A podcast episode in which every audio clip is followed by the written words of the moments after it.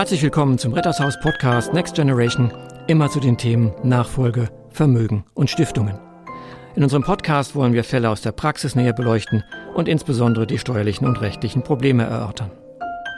Herzlich willkommen, heute begrüße ich wieder mal Eva bei uns im Studio und auch Corinna. Mein Name ist Werner Born. Wir haben heute das, was der Buzzer mitgebracht hat.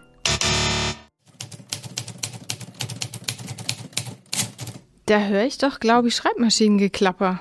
Oder vielleicht eher Tastaturen von Computern. Ich glaube, wir sind in einem Unternehmen gelandet und in der Organisation von Unternehmen gibt es was mitzuteilen. Werner, du hast uns einen Fall mitgebracht? Genau, ich habe heute einen Fall mitgebracht, der natürlich aus der Mediation kommt, aber letztlich im Bereich von Organisation spielt und da wird die Mediation etwas anders angewandt. Das heißt, ich habe einen Abteilungsleiter, einen Teamleiter und dann ein Team aus vier Mitarbeitern und dort ist es so, dass die Zusammenarbeit nicht mehr funktioniert. Man muss sich so vorstellen, der Abteilungsleiter wird angesprochen von anderen Abteilungsleitern, was ist denn bei dir los? Da klappt es ja nicht mehr. Und der sagt natürlich zu seinem Teamleiter, kannst du nicht delegieren oder wie auch immer. Und die Teammitglieder sagen, mit unserem Teamleiter komme ich gar nicht klar.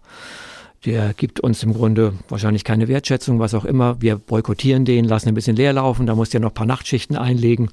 Und dann sagt man so, ich bin gar nicht zuständig, entspricht nicht meiner Stellenbeschreibung. Also es funktioniert einfach nicht mehr. Die Zusammenarbeit funktioniert nicht mehr. Und dann werden wir gerufen und versuchen, einen Prozess aufzusetzen. Und wie genau seid ihr in den Fall reingekommen? Wer ruft euch? Ja, also in diesen Bereichen der Mediation in Unternehmen bekommen wir einen Arbeitsauftrag natürlich im Regelfall von den Abteilungsleitern oder von den Geschäftsführern, weil die sagen, in meiner Abteilung X funktioniert es nicht mehr. Ich habe einfach Reibungsverluste und dann ist unser Auftrag, das so aufzusetzen, Gespräche zu führen, dass im Grunde die Zusammenarbeit wieder besser funktioniert. Okay, also das heißt, der Auftrag kommt von oben. Mhm. So. Das ist der äußere Auftrag, ja. Ja, mhm. und ich meine, wir haben es ja auch schon mal zusammen gemacht, aber ich glaube, eine der großen Herausforderungen ist, dass die, dass das Team dann das Vertrauen hat, dir offen zu sagen, wo sie das Problem sehen. Ja, das ist das, was ihr aus der Mediation ja auch kennt. Das heißt, habe ich den äußeren Auftrag, das durchzuführen, dann würden wir uns im Vorfeld natürlich auch Gedanken über das Setting machen. Wer soll denn teilnehmen? Wie gehen wir denn vor? Und in einem der Podcasts, Grün, hast du ja auch gesagt, wir müssen ein Arbeitsbündnis schließen. Und das ist der innere Auftrag. Natürlich muss man zu einem bestimmten Zeitpunkt alle, die dort jetzt betroffen sind, äh, davon überzeugen, dass es hilfreich sein kann, dass sie hier in diesem geschützten Raum zusammenarbeiten. Und wie würdet ihr das ganz konkret machen? Also ich meine, das sind ja diverse Personen, die du da jetzt schon genannt hast, die alle involviert sind. Ich nehme mal an, es sind einige. Wie wäre denn die Vorgehensweise? Ja, sie unterscheidet sich von der Mediation, wie wir es ja kennen, dass wir sagen, bitte keine Vorgespräche, wenn es geht, keine Informationen, alle in einen Raum, wir fangen bei Null an. Das geht in Unternehmen eigentlich nicht. Wir müssen ja sehen, dass wir hierarchische Strukturen haben. Jeder hat auch eine bestimmte Rolle. Und wenn wir jetzt in einem großen Raum bis zur, Eva nicht zur Bedürfnisebene runtergehen und Emotionen dort hervorholen, dann könnten die Rollen beschädigt werden. Also sprichwörtlich würde jemand wirklich in Tränen ausbrechen, weil es schwer für ihn erträglich ist, dann wird er unter Umständen beschädigt. Und wie meinst du beschädigt, wenn ich da nachfragen darf an der Stelle? Also vielleicht auch ähm, Chef und Mitarbeiter, ne? Also in ja, oder umgekehrt. Oder stell dir vor, der Chef würde anfangen zu weinen, weil ja. er, der Druck so groß ist. Mhm. Das heißt, am nächsten Tag begegnet man sich wieder im beruflichen Alltag. Das heißt, wir müssen eigentlich immer mit Einzelgesprächen vorarbeiten und letztlich auch darauf hinarbeiten, was in der nächsten Sitzung dann kommt. Das heißt, man muss in den Einzelgesprächen sagen, wie sieht der Konflikt aus, was ist eigentlich aus Ihrer Sicht passiert.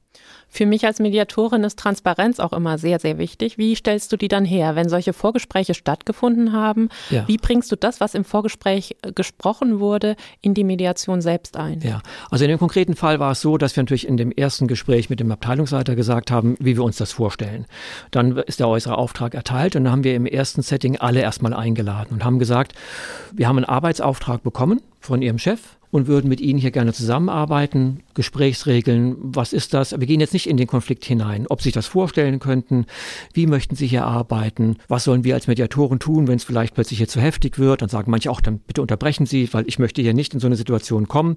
Und dann wird das Vertrauen aufgebaut, Kontakt hergestellt. Und dann sagen wir, wir würden Einzelgespräche machen, informieren Sie aber auch, dass wir diese Woche mit dem Teamleiter sprechen, die nächste Woche mit dem Abteilungsleiter und dann vielleicht mit den einzelnen Teammitgliedern. Das heißt, alle Beteiligten sind informiert, mit wem, wann welche Gespräche ja. stattgefunden ja. haben oder stattfinden ja. werden. Ja, es geht sogar noch weiter, dass wenn wir dann uns ein Bild verschafft haben von dem, worin der Konflikt besteht, wie er sich äußert und wie die Konfliktbeteiligten sind, dass wir auch Präsentationen dann letztlich erstellen, die wir dann uns freigeben lassen. Und dann, was ganz wichtig ist, dann können wir systemische Muster aufzeigen. Also zum Beispiel sagt man, wir haben eine Führungskraft, die vielleicht in die Führungsrolle gekommen ist ohne eine Ausbildung und die vielleicht so einen transformationalen Führungsgedanken hat. So ich, im Team sind wir alle gleichwertig und ich möchte alle motivieren, aber trotzdem ist es eine große Schwierigkeit.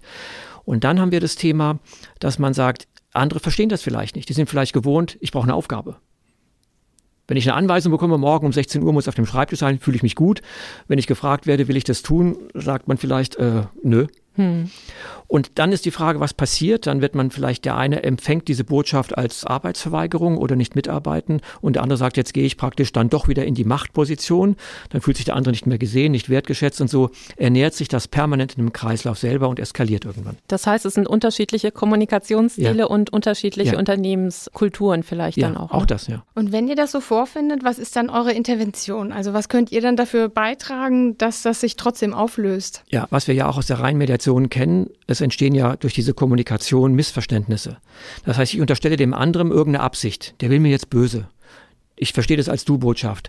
Und wenn es uns gelingt, dass wir sagen, das war gar nicht das, was ich erklären wollte, das hast du nur so ausgepackt. Ich wollte eigentlich ja mit dir auf Augenhöhe kommunizieren oder ich wollte dich jetzt gar nicht irgendwie in den Senkel stellen.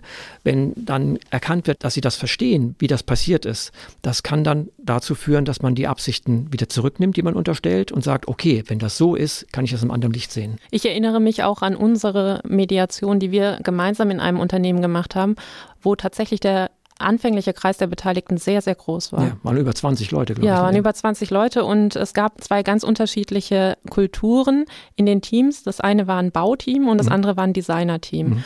Und die haben miteinander immer wieder Konflikte gehabt. Und ich fand das Interessante, dass die Organigramme und die Art, also die Abläufe, die Organisationsabläufe, die transparent zu machen, hat dann beiden gezeigt, dass sie eigentlich beide Teams das gleiche Problem haben, dass es ein strukturelles Problem war. Ja. Und dann musste man gar nicht mehr viel sprechen. Die haben dann von selbst gesagt, okay, die haben dasselbe Problem wie wir. Korrekt. Und die sind ja gar nicht gegen uns, sondern wir sind praktisch alle in derselben Situation. Ja. Es ist ganz wesentlicher Punkt, dass man sagt, am Ende dieser Eskalationsstufe erscheint uns ja das immer persönlich. Die Ursache ist aber in der Mehrzahl der Fälle in der Struktur. Das heißt in der Struktur, die die Unternehmensführung vorgegeben hat, dass da was nicht stimmt. Die Erwartungshaltungen sind nicht definiert, die Rollen sind nicht definiert, die Schnittstellen sind nicht definiert.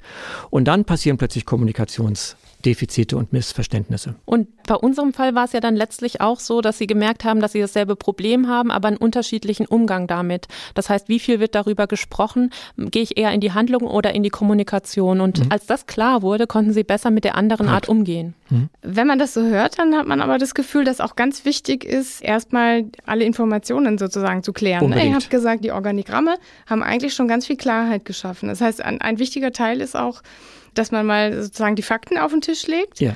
Um dann ausgehend davon gemeinsam zu überlegen, was machen wir denn jetzt eigentlich draus? Also vieles ist dann auch eine effektive Kommunikation, die ihr als Mediatoren in den Organisationen herstellt aber auch eben auf der Basis dessen, dass der Sachverhalt erstmal aufgeklärt wird. Das ist also mehr als in den klassischen Mediationen, wo wir zwei Medianten haben, die mediiert werden, muss da viel mehr Sachverhaltsaufklärung betrieben werden. Auch in den Einzelgesprächen gibt es ja unterschiedlichen Informationsgehalt. Der Abteilungsleiter nimmt die Situation ganz anders wahr als vielleicht der Teamleiter oder die Teammitglieder.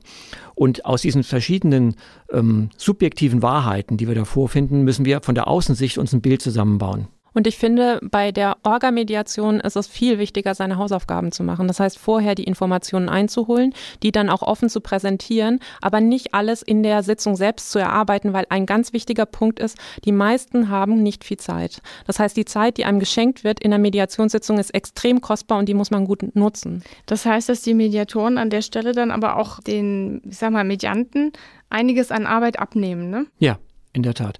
Was wir auch mitgenommen haben, ist, dass wir oft hier in Co-Mediation arbeiten.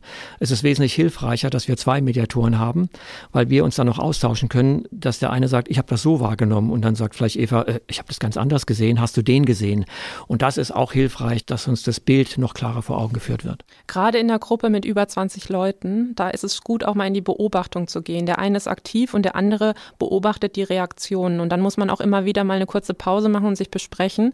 Und ich finde, das Tolle daran ist, dass die Mittel, mit denen man vorgeht, sehr viel vielfältiger sind als in der ganz klassischen Mediation. Das heißt, man kann bestimmte systemische Interventionen machen, die Leute mitwirken lassen und so weiter. Und dadurch kann man auch die Situation nochmal anders erfassen. Hm. Das hilft allen Beteiligten und als Mediator ist es extrem interessant für den weiteren Prozess. Ihr habt vorher schon berichtet, das finde ich sehr spannend, Mediation in großen Gruppen einfach auch zu machen, was ja. man da tun kann. Also eins ist ja Einzelgespräche zu führen, habt ihr schon gesagt. Ja. Vielleicht könnt ihr noch kurz ein bisschen berichten, was man noch machen kann mit einer großen Gruppe.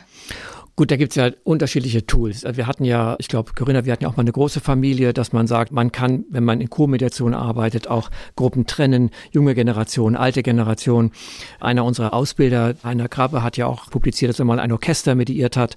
Das heißt, das geht schon. Nach oben ist die Zahl nicht begrenzt. Man kann dann verschiedene Szenarien und Settings entwickeln. Eine bestimmte Gruppe ist in der Mitte, die anderen sitzen außen. Man kann so ein Fishbone machen, wie so eine Grete sitzen sie vor ein. Also man kann unterschiedlichste Szenarien Szenarien entwickeln, je nachdem aber, was Eva sagt in der Vorbereitung, was möchten wir eigentlich hervorholen diesen Masterplan oben, den müssen wir schon haben. Nicht, dass man einfach nur so ein Tool anwendet, weil es gerade so hübsch ist. Es hat, muss schon mit Sinn und Verstand eingesetzt werden.